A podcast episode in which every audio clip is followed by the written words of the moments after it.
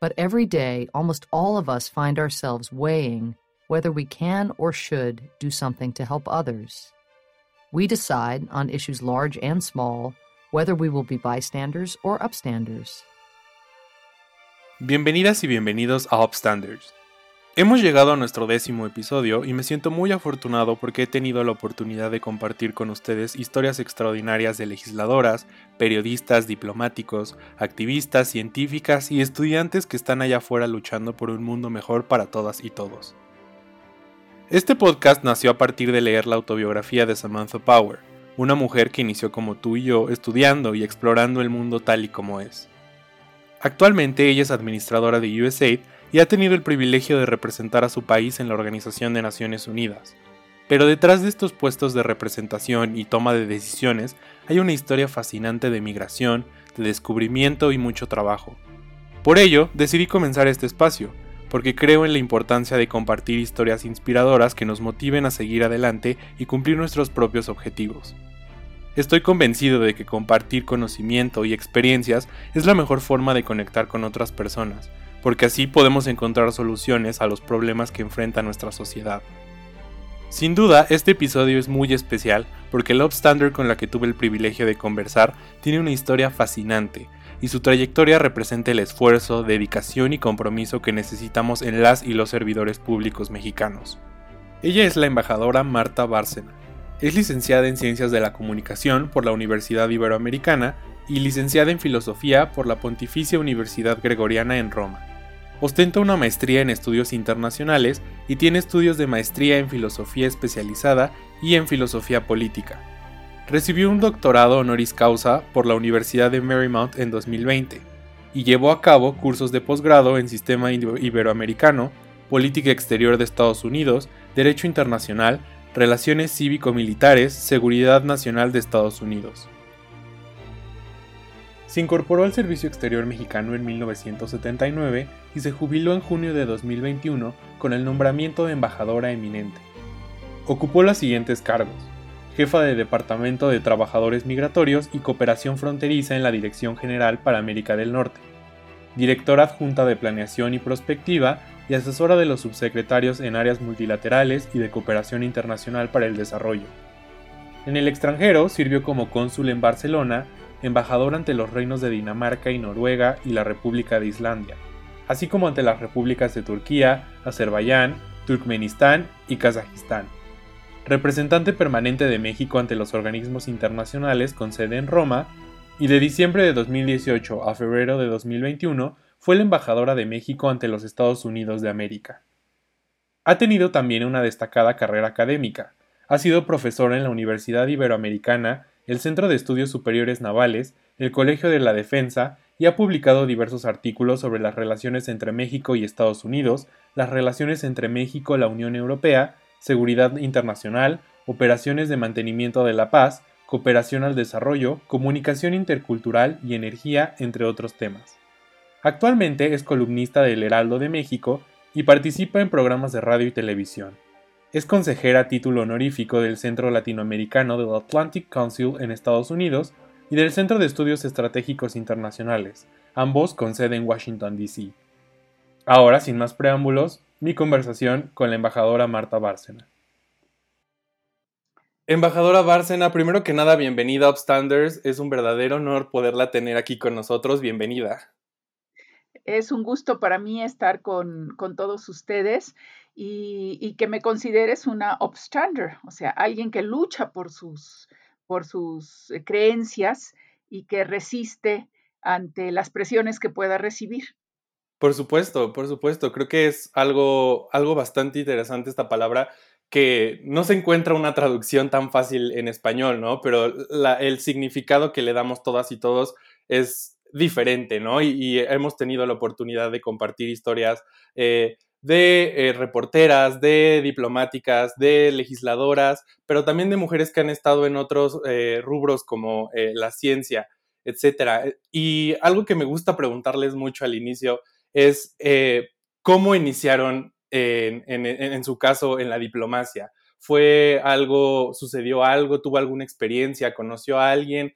que la motivara o que le dijera, la diplomacia es algo que usted tiene que hacer. ¿Fue, fue algo así o fue algo más complicado? ¿Fue una experiencia un poco diferente? Mira, yo creo que fueron una variedad de una variedad de hechos, una variedad de coincidencias también, porque la vida muchas veces es de coincidencias, de oportunidades. Eh, desde chica, mi abuelo, que era un gran médico, Carlos Coqui, que había quedado sordo a los 25 años y por eso se dedicó a la radiología, le gustaba llevarnos de paseo a sus nietos a diferentes lugares. Y uno de sus lugares favoritos era Ciudad Universitaria. Y, íbamos de paseo a Ciudad Universitaria y me decía, mira, aquí se estudia para ser diplomática, señalándome el edificio de la Facultad de Ciencias Políticas y Sociales. Yo tendría unos ocho años y le preguntaba, ¿y qué es eso de ser diplomático? Y me decía, pues es representar a tu país, como mi amigo Jaime Torres Bodet lo hizo. Él era el médico, el radiólogo de Jaime Torres Bodet. De hecho, estuvo con él un par de días antes del suicidio de don Jaime, eh, eh, que tenía cáncer en la columna. Entonces, a mí se me quedó grabado eso de representar a tu país, que me pareció muy atractivo. Siempre en la escuela me gustó mucho la parte de historia universal, de historia de México, de entender eh, eh, el desarrollo de los pueblos, de entender por qué se producían los conflictos y cómo se resolvían, si es que se resolvían. Eh, me acuerdo en secundaria la pasión por leer de la Primera y la Segunda Guerra Mundial. Entonces, cuando yo estaba terminando la preparatoria, pues tenía la opción de obviamente entrar a la universidad y me gustaban mucho los temas internacionales o seguir bailando, Ibrahim, porque yo, yo estudié danza clásica desde los seis años de edad y, desde los 13 años bailé diario. Dejé de ir a comer a mi casa, comía un sándwich y bailaba toda la tarde. Y, y pues yo quise ser entonces bailarina profesional y quería irme a Londres porque yo había estudiado con el método inglés. Y, pero tuve me lastimé muy fuerte de una rodilla y tuve que dejar de bailar un año y de caminar casi dos meses. Entonces, eh, pues no podía ya aspirar a ese sueño de irme a bailar a Londres, de audicionar para entrar al Royal, a, la escuela del Royal Ballet, del, del Real Ballet de Londres. Y entonces, pues tenía que entrar a una universidad y, y, a estudiar lo que me gustaba, que eran los temas internacionales, y me gustaba también mucho la comunicación. En ese entonces, las preparatorias particulares y la UNAM estaban desfasadas después de una serie de huelgas. Entonces, para entrar a la UNAM yo requería esperar ocho años. Perdón, ocho meses, no ocho años, ocho meses. Y si no, para entrar al Colegio de México recién había ingresado la última generación y al Colegio de México se entraba cada dos años. Entonces, la universidad que tenía abiertas inscripciones era la Universidad Iberoamericana, la Universidad Jesuita, que no tenía la carrera de Relaciones Internacionales en ese entonces, pero tenía la de comunicación y en ese entonces empezaba CNN, ¿no? Y pues yo quería, pues entonces yo quería ser periodista de temas internacionales como en CNN. Y entré a la carrera de comunicación.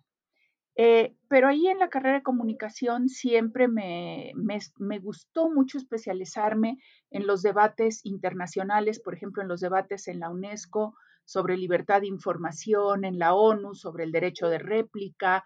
Eh, estaba en su apogeo el movimiento de los no alineados, que después del nuevo orden económico internacional acuñó el concepto del nuevo orden informativo internacional, la conferencia de los no alineados en Bandung, en Indonesia, para estos temas. Y yo tenía un profesor que era eh, mi director de tesis, eh, que me dirigió la tesis sobre el, el, debate sobre libertad de información en los foros internacionales y sabía de mi pasión por los temas internacionales. Y un día este profesor, el doctor Rubén Jara, me dice, mira, llegó una convocatoria de la Secretaría de Relaciones para ingresar al servicio exterior eh, para los alumnos con los mejores promedios. No fue una convocatoria pública y abierta como marcaba la ley. Me dice, pues tú eres uno de los tres mejores promedios de la carrera, ¿por qué no te presentas? Y le digo, pues porque necesito una carta del rector y yo al rector ni lo conozco. Y me dice, ah, pero y entonces me, me, obtiene la carta del rector y, voy al Instituto Matías Romero y me presento. Tenía yo entonces 21 años. Y el director del Matías Romero me dice, no, está usted muy joven este, para entrar al servicio exterior. Yo estaba terminando la carrera, en ese entonces nos pedían la pasantía, no estar recibidos, ahora sí ya recibidos y maestría. Me recibí al poco tiempo después de que entré al servicio exterior y el director del Matías Romero me dijo, esto usted muy joven, no puede pues le dije, eh, déjeme hacer el examen de cultura general y si lo paso bien me acepta. Y el examen de cultura general, en donde se presentaron cerca de 1.500 estudiantes, pues lo pasé en primer lugar porque venía de una carrera comunicación que era este aprendiz de todo y oficial de nada, ¿verdad? Pero que realmente estudiaba de todo, matemáticas para eh, probabilidad estadística, literatura, historia, todo. Y así entré al servicio exterior, que por mi gusto por los y mi pasión por los temas internacionales, y ya estando ahí en el Matías Romero y teniendo profesores como don Jorge Castañeda y Álvarez de la Rosa, Bernardo Sepúlveda, Francisco Cuevas Cancino, César Sepúlveda, pues cada vez me fui enamorando más de la carrera y, apasionando por todo lo que significa representar a México en el exterior y defender sus intereses. Wow, qué, interesante. Y, e incluso ahorita que, lo menciona, el estudiar la carrera de, comunicación y de que usted quería ser periodista, igual Samantha Power quería ser periodista, ¿no? Ella veía, ella quería dedicarse a reportar eh, las noticias de deportes. El deporte era como una forma en la que ella conectaba porque ella es eh, inmigrante de Irlanda entonces, cuando llega a Estados Unidos, eh, el béisbol y los deportes es como la forma en la que conecta con la cultura estadounidense, pero también habla de su experiencia siendo una mujer, no solo en el periodismo, sino también en la diplomacia y de cómo eh, es difícil poderse adentrar a, este, a estos lugares de, toma de decisiones y de em, cooperación eh, siendo una mujer. Y a mí me gustaría preguntarle cómo, cómo ha sido su experiencia desde, desde que estudió, cuando entra al servicio exterior mexicano y todavía a la fecha, eh, ¿cómo, ha sido su experiencia siendo mujer? ¿Ha sido difícil? Ah, ¿Considera que ha sido un aspecto que ha hecho las cosas más complicadas o, cómo ha sido su experiencia en este aspecto? No, fíjate que mi experiencia como, como mujer en el servicio exterior eh, mexicano en general creo que ha sido muy positiva. Eh, y yo soy de las mujeres que cree que siempre se debe juzgar a las personas por, por su capacidad, por sus méritos, por su entrega, más que por su género. Habiendo dicho esto, sí reconozco que a veces por razones de género el techo de cristal es más bajo para la, más alto para las mujeres, es decir, nos cuesta más trabajo llegar y romperlo. En términos generales, cuando yo ingresé al servicio exterior, mi generación ya era 50-50, o sea, la mitad hombres y las mitad mujeres. Así que en términos de ingreso al servicio exterior, desde hace ya muchos años, que casi eh, las generaciones son 50-50. El los problemas o los retos vienen después, Ibrahim. ¿Por qué? Porque ha cambiado, pero al principio los servicios exteriores en general, no solo el mexicano, eh, tienen un alto costo en materia personal y familiar. Es decir, tienes que tener un espíritu. Ayer hablaba yo con un amigo, gran amigo que es René Delgado, el periodista, y decía, es que tienen que tener un, un espíritu de trashumantes, ¿no? Un poco de gitanos, de andar por la vida. Y eso, pues a lo mejor uno lo tiene como hombre o como mujer, pero no necesariamente tu familia lo tiene. En particular, si tienes hijos, ¿no? Entonces, eh, eh, los servicios exteriores en general no estaban estructurados en el mundo para atender las prioridades familiares y el de México menos y se ha tardado en hacerlo. Entonces, eh, ingresar no era tan difícil porque es con base en méritos. El problema era mantenerte en la carrera y ascender al nivel y a la velocidad que estaban ascendiendo tus otros compañeros, porque la sociedad mexicana concebía en años pasados que era la mujer la que tenía que sacrificarse en beneficio de la carrera del esposo o de la familia. Esto ha ido cambiando sin duda alguna y, por ejemplo, en los, los años en que yo ingresé al servicio exterior, a los dos años me casé con eh, el que sigue siendo mi esposo después de 40 años, Agustín Gutiérrez Canet, que fue periodista y, ahora es y después embajador. Y efectivamente yo tuve que pedir varias veces unos licencia extraordinaria para seguirlo en la carrera, porque en ese entonces no se permitía a, una pareja eh, trabajar en la misma embajada.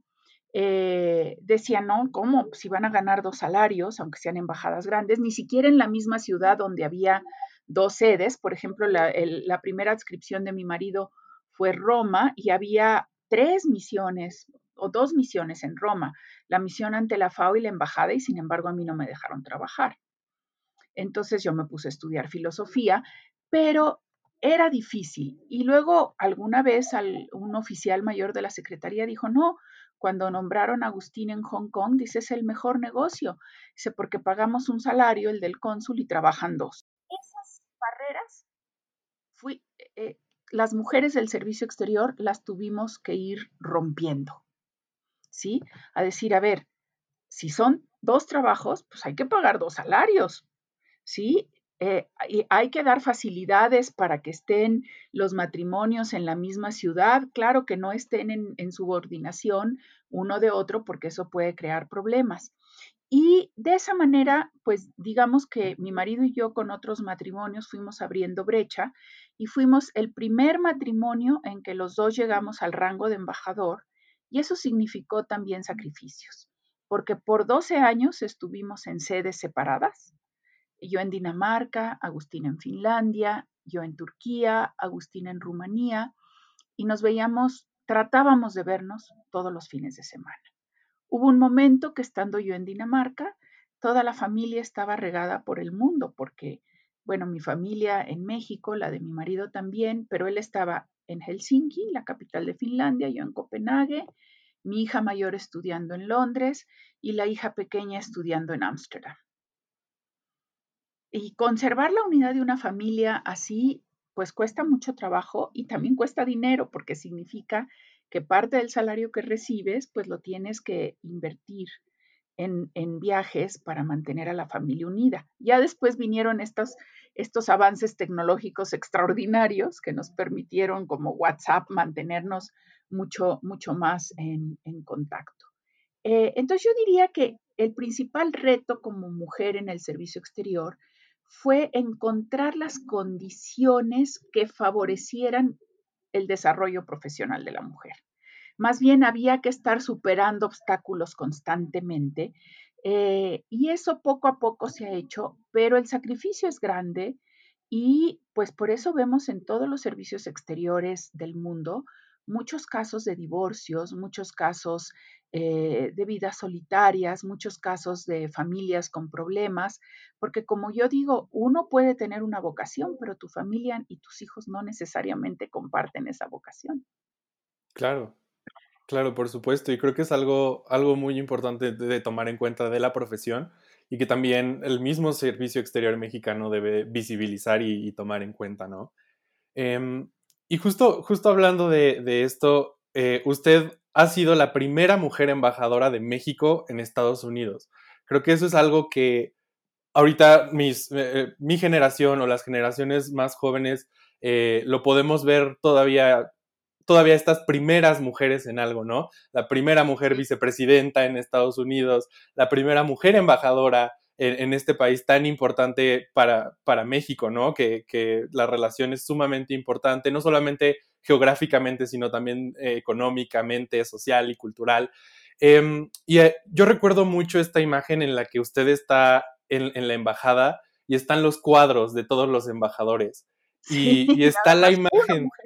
Exacto, exacto. Usted es, la primera mujer. ¿Qué, ¿Qué, representa para usted este, este hecho, más allá de ser eh, algo, algo como una cuota de género, usted ha hablado de a favor de las cuotas de género.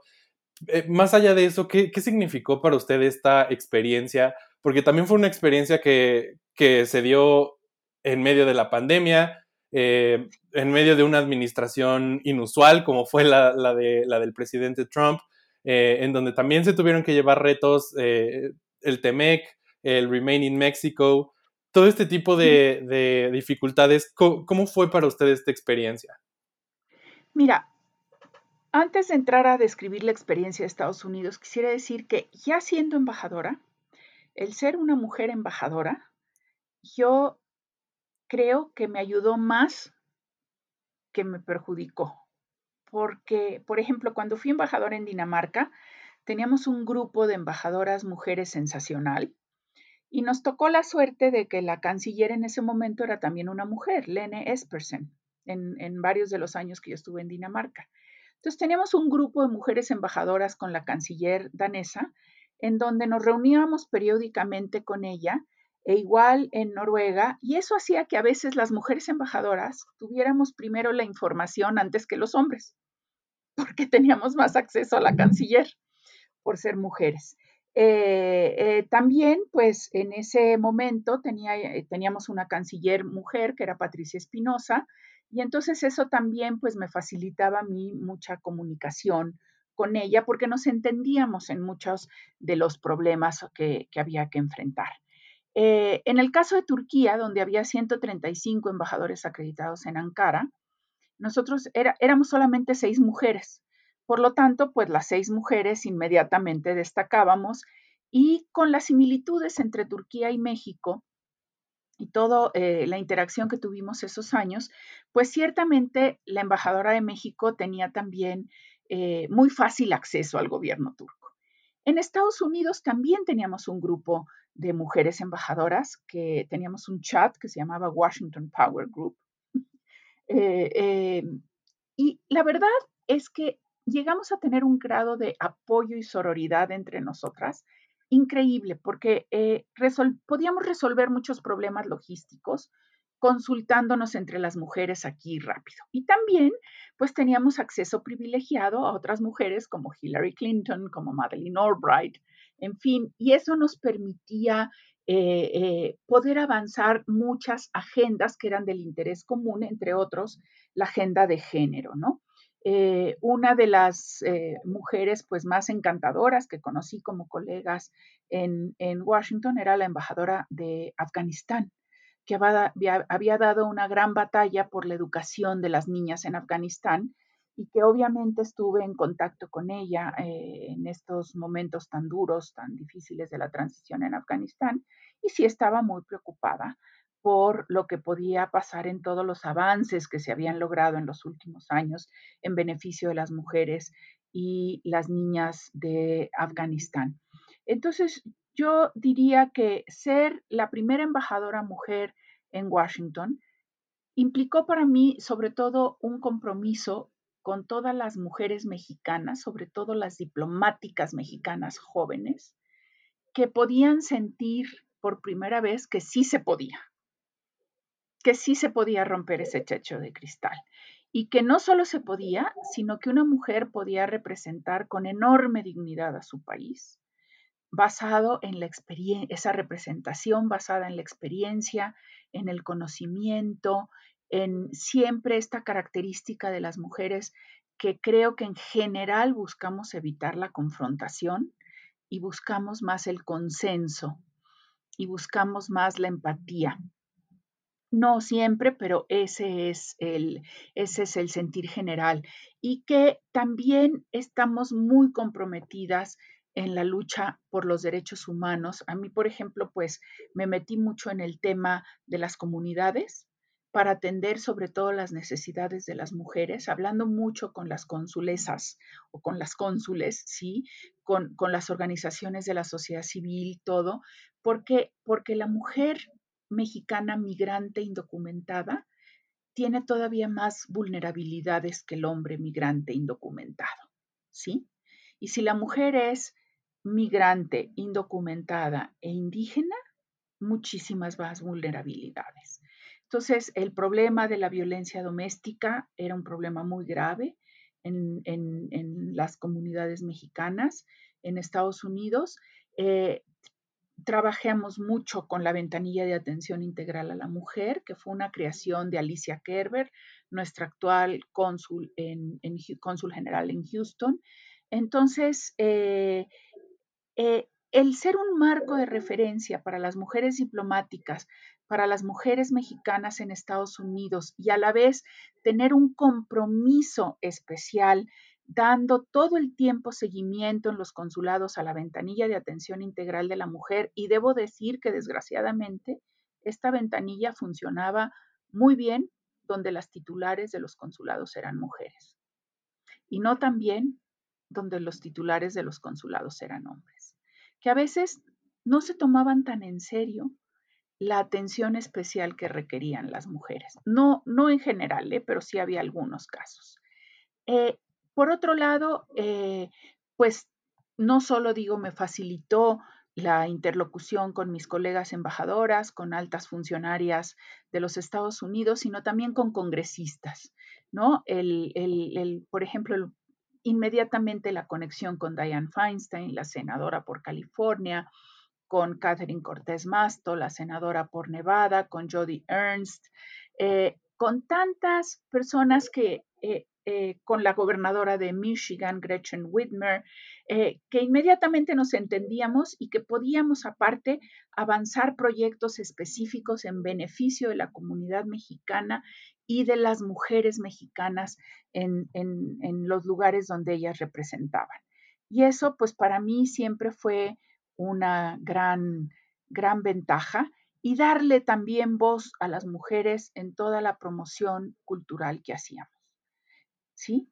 que es muy importante darle voz a las artistas mexicanas, a las poetas, a las literatas, todo, y, eso fue una de mis prioridades. Claro. Eh, hace, hace poquito usted hablaba sobre su experiencia eh, tratando de resolver crisis, por ejemplo, eh, el Remain in Mexico. usted comentaba que se enteró de esto una noche antes de que entrara en vigor esta, esta em, medida, pero me gustaría preguntarle de una forma más general la forma en la que usted trataba de resolver estas crisis. Eh, habla sobre diplomacia, sobre la forma en la que las mujeres prefieren no llegar a confrontaciones, sino más como a consenso. ¿Cómo era su estrategia y cómo lidiaba con muchas de las frustraciones que pueden llegar a, presentarse cuando uno es, es, diplomática y cuando estuvo en la posición en la que estuvo? ¿Cómo lidió con, con ese tipo de crisis?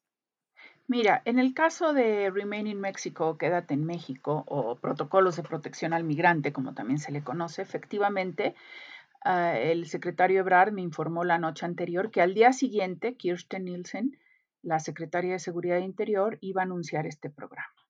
Eh, lo que no me dijo es que ya lo habían aceptado de antemano. Eso sí no me lo dijo. Entonces, eh, em, yo entendí desde el principio que eso era una medida unilateral de Estados Unidos y lo que hice siempre al, hablar con, con, la secretaria Nielsen y con otras autoridades americanas fue decir, a ver, si ustedes van a aplicar esto unilateralmente, obviamente que necesitan de México, eh, pero ustedes no pueden hacer lo que quieran. A ver, tenemos que tener un mínimo de condiciones para recibir a la gente y tratar de minimizar el daño y la violación a los derechos humanos de estas personas. ¿Sí? ¿Qué quiero decir con esto? Que hubo un momento que ellos decían, ah, pues les vamos a regresar a los solicitantes de asilo por todos los puertos de entrada. Oiga, no, no, no, no, no. A ver. Y a la hora que querramos, no, pero ¿qué les pasa? ¿Sí? Eh, entonces, nada más en ciertos puertos de entrada a ciertas horas en donde nosotros podamos garantizar que los vamos a recibir en una condición de seguridad.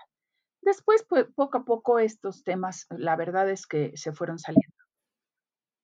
Y ya se sabía que íbamos a tener tarde o temprano una crisis en la frontera, sobre todo cuando nos empezaron a regresar ya solicitantes de asilo, no por puertos muy establecidos como eran eh, Tijuana, San Diego, eh, Laredos, El Paso, Ciudad Juárez, sino ya en los puertos de Río Grande, del, Valle del Río Grande con Tamaulipas, porque todos pues, sabíamos la situación de inseguridad que prevalecía en Tamaulipas.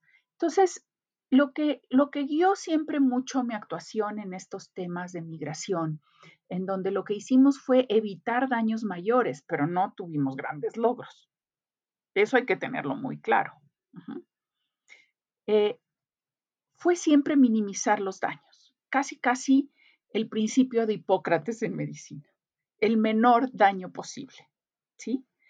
Eh, si, no lo, si no puedes evitarlo del todo, trata de minimizarlo, siempre teniendo a, a los derechos humanos de la persona en primer lugar, más que a la razón de Estado, aunque hay un momento que la razón de Estado pues prevalece, sobre todo cuando fueron las dificilísimas negociaciones de la amenaza de imposición de aranceles y, el ordenamiento o contención de los flujos migratorios. Ese, en ese sentido, eso fue lo que guió mi actuación y eso guió mi actuación porque yo tuve el privilegio, creo, en muchos años en la Cancillería de trabajar los temas de derechos humanos y de trabajadores migratorios con, con grandes expertos mexicanos, sobre todo quien más me enseñó y aprendí de él y respeto enorme fue el embajador Antonio González de León, que fue mi jefe muchos años y que fue el iniciador de la negociación de la Convención de los Derechos de los Trabajadores Migrantes y sus familias. Él fue el que dictó a su secretaria y después avaló el secretario Castañeda y el presidente López Portillo todo el razonamiento para que México ratificara en 1981 los pactos de derechos, 1981-82, todos los pactos de derechos humanos.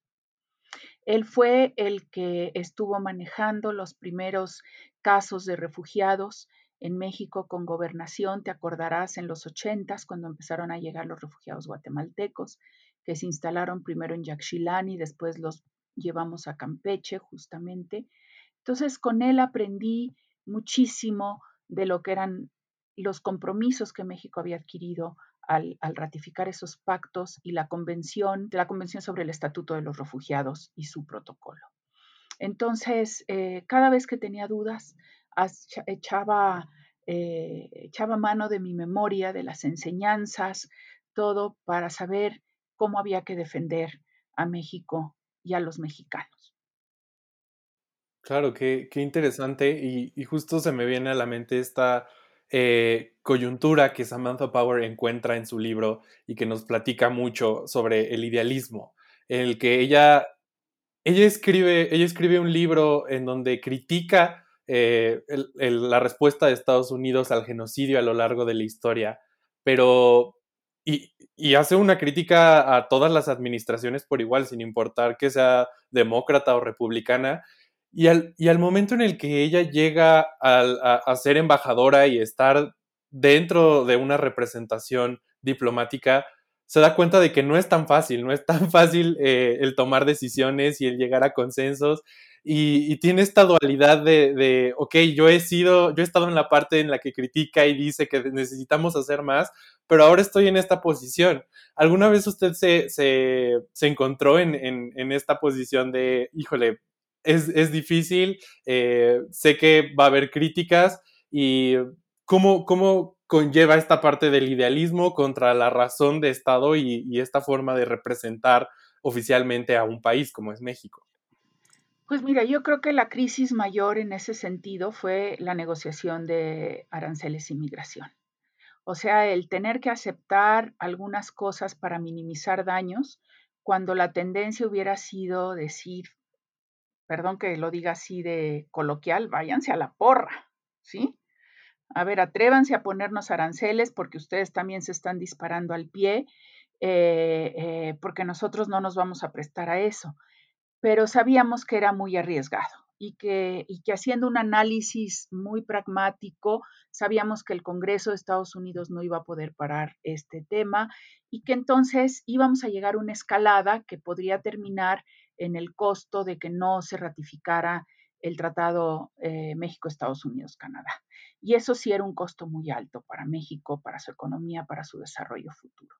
Pero yo quisiera aquí hacer una observación, Ibrahim. A mí me preocupa mucho la tendencia que hay en ciertos sectores en México a pensar que, la política exterior de México debe desarrollarse con base en el ejercicio del poder y de, y de estar al tú por tú con otros países negociando. No es que nos hagamos menos, es que la fuerza de la política exterior de México ha radicado en esa especie de idealismo que tú hablabas y del derecho internacional y de la ética y de decir la principal defensa de México en su política exterior es el respeto al derecho internacional y al respeto a los derechos humanos.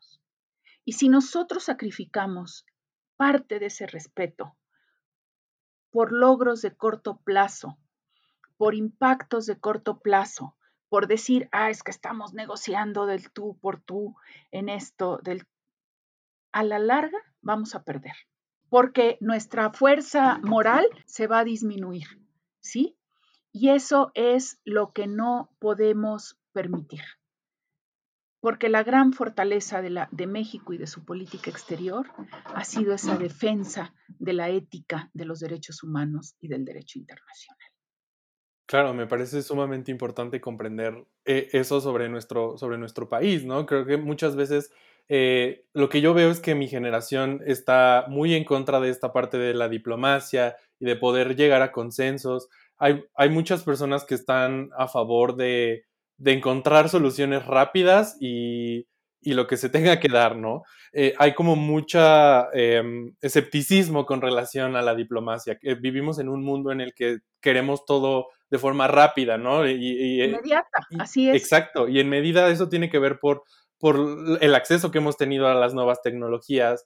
Eh, el tan solo estar aquí eh, de forma remota hablando es, algo increíble, pero también creo que este tipo de situaciones eh, que tienen que ver con derechos humanos, en donde seres humanos y ciudadanos están viéndose afectados y vulnerados, pues creo que debe de haber otra perspectiva. Y, en este aspecto me gustaría, me gustaría preguntarle, ¿cómo, cómo es su su punto de vista eh, relacionado a esto, a, este escepticismo que hay con relación a la diplomacia y al poder encontrar acuerdos em, y, cómo es que el futuro de México debería llevarse, ¿no? Sí, mira, yo creo que planteas un tema muy importante, porque yo diría que la diplomacia está en crisis en todo el mundo, no, no solo en México porque la manera de hacer diplomacia por muchos siglos fue basada justamente en la discreción, y, ahora esa diplomacia, pues sí se sigue haciendo, pero cada vez menos y cada vez más es una diplomacia pública y una diplomacia transparente. Aquí uno de los grandes retos que veo es el famoso, comillas, manejo de las narrativas, la construcción de las narrativas. Y muchas veces esas narrativas se diseñan para ocultar la realidad y para vender un mensaje que favorece a los gobiernos. Y lo digo en general, ¿eh? no, no me refiero al gobierno de México, sino me refiero a todos los gobiernos. Y entonces, eso hace que cuando la gente se da cuenta que fue manipulada, o que los resultados no fueron los que esperaban, entonces va creciendo ese escepticismo al que tú te refieres. Al mismo tiempo, la inmediatez hace que se olviden, que rápidamente se pase de un tema a otro y se olviden los compromisos o las cosas que se habían anunciado antes. Y eso también va acrecentando el escepticismo y la tendencia también a buscar nada más la satisfacción material. Es decir, si yo cedo en esto o si yo negocio esto, ¿qué beneficio inmediato me va a traer? ¿Sí? Eh, cuando a lo mejor el beneficio va a ser de largo plazo. Esto es un tema que estamos viendo en, en todos los países, en el ejercicio de la diplomacia, y que todos los servicios exteriores del mundo están viendo eh, que ya hay mucha gente que antes su sueño era pertenecer a los servicios exteriores y ahora ya no porque ven cada vez con más dificultades el ejercicio de la diplomacia. ¿Sí? ¿Cómo podemos resolver esto? Yo creo que, que el lema de eh, la Universidad Iberoamericana, que está basada a su vez en San Juan, eh, es, es fundamental. La verdad nos hará libres. Yo creo que esa definición de que la diplomacia es que, te, que el diplomático es aquel funcionario al que le pagan para mentir por su país es ya está totalmente superado. Lo que hay que hacer es, en la medida de lo posible, porque hay cosas que requieren confidencialidad, es hablar con la verdad, explicar bien los temas, explicar las consecuencias negativas y positivas de, de una decisión o de una negociación. Porque eh, si no se habla con la verdad y si todas las narrativas que se construyen es con fines políticos para crear la imagen de que siempre tenemos éxito, vamos a terminar por crear mayor distanciamiento con la población y mayor escepticismo. Por eso este tipo de diálogos eh, que ahora tengo contigo y que pueden estar abiertos a otros jóvenes son tan importantes para entender que esa lealtad a, los principios de uno mismo, lealtad a los principios del, Estado, eh, a los principios de derecho, de derecho internacional, son fundamentales y que a lo mejor en el corto plazo van a tener costos, pero que en el mediano y largo plazo nos van a traer más beneficios. Claro, estoy, estoy sumamente de acuerdo con, usted. Em, y ya por último, eh, vamos a pasar a esta sección que es más como una recomendación. Ah, siempre le, lo digo eso, ¿no? Es una recomendación. Me gustaría pedirle que nos recomendara algo. Puede ser un libro, una película, un documental, algo que usted eh, eh, quiera recomendarle a nuestro público para que pueda acercarse un poco más con, con, usted y con lo que ahorita está haciendo? ¿Qué, qué nos recomendaría? Uy, pues mira, tendría yo muchísimas recomendaciones. A ver, yo soy una apasionada de la lectura. Entonces, lo que yo siempre le decía a los diplomáticos jóvenes que llegaban a trabajar conmigo, por ejemplo, a un país como Dinamarca o Turquía, Estados Unidos es un poco más complejo, es, a ver, lean mucho sobre ese país pero no lean solamente libros de historia de ese país, que es muy importante. Lean su literatura, su poesía, porque eso les va a permitirse, les va a permitir acercarse al alma de esos países. ¿Sí? Entonces, por ejemplo, pues en Turquía, obviamente, eh, eh, Orhan Pamuk, Elif Shafak, Ahmed Nismet, o sea, Rumi, ¿sí? Tú no puedes entender la mentalidad turca si no has leído a Rumi. Y creo que tampoco la iraní y demás. En Dinamarca, lo mismo, ¿sí? Leer a sus clásicos. En Estados Unidos también. En Estados Unidos era un poco más difícil ahorita porque es tal la, riqueza, la diversidad de Estados Unidos. No es una sociedad, pues la, la sociedad, por ejemplo, danesa es muy homogénea en muchos sentidos, la sociedad estadounidense no. Entonces, ¿qué lees en Estados Unidos ahorita? pues eh, yo no estaba leyendo, desgraciadamente, mucho de literatura, pero les recomendaría, por ejemplo, léanse la, ya me leí obviamente muchas biografías y autobiografías de los presidentes de Estados Unidos, obviamente las dos de Barack Obama, la de la audacia de la esperanza y todo, y ahora acabo de terminar de leer su libro de, memorias como presidente, la, primera parte. Sí, La Tierra Prometida, ¿no? Exactamente. Eh, estoy leyendo la autobiografía de Kamala Harris, eh, leí en parte la autobiografía de Michelle Obama, eh, eh, creo que eso, hay que leer mucho, dependiendo del área donde estés, al país donde llegues, si eres diplomático, pero si eres también un empresario que va a trabajar a otro país, también tienes que leer la literatura de ese país, escuchar su música. Entonces yo les diría, no dejen de leer todo lo que caiga buenamente en sus manos y las recomendaciones. Y de repente pueden tener verdaderas epifanías leyendo un, eh, un, libro. Por ejemplo, cuando leí en Turquía, haber leído a Bernard Lewis, eh, The Rise of Modern Turkey, El nacimiento de la Turquía moderna, Bueno, pues para mí fue eh, un, algo que cambió mi percepción de Turquía. Muy interesante, ¿no? Entonces, leer, siempre leer, no dejen de leer. Traten de leer cuando menos un libro por mes. ¿Sí? Cuando, si no, un libro por semana. Eh, en términos de películas, mira, la verdad es que con COVID he dejado de ver bastantes series, pero saben que les recomiendo, bastantes películas. Les recomendaría que vean la serie danesa Borgen. Es muy interesante sobre cómo funciona el sistema político danés con todas sus negatividades y sus cuestiones positivas de construir consensos.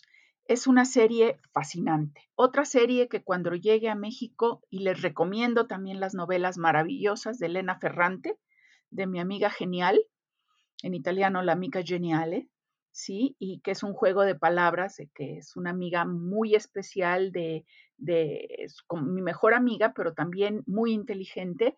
Y la serie de la radio y televisión italiana sobre esas novelas es extraordinaria y ahí les va a permitir también conocer mejor y entender muchísimo a, la Italia, a la Italia contemporánea. Eh, ¿Qué también les puedo decir? Eh, leer mucho de historia, de historia de México, de historia del mundo, de, de, a mí me gusta mucho leer sobre la historia de Roma, sobre la historia del imperio bizantino desde que estuve en Turquía y en Estados Unidos, bueno, pues muchísimo leer sobre la historia, ¿no? Sobre los padres fundadores, para entender cómo se creó Estados Unidos. Eh, mi marido y yo tenemos una gran colección que aquí se ve atrás, no se alcanzan a ver los títulos, pero sobre la guerra México-Estados Unidos, las diferentes visiones desde Estados Unidos.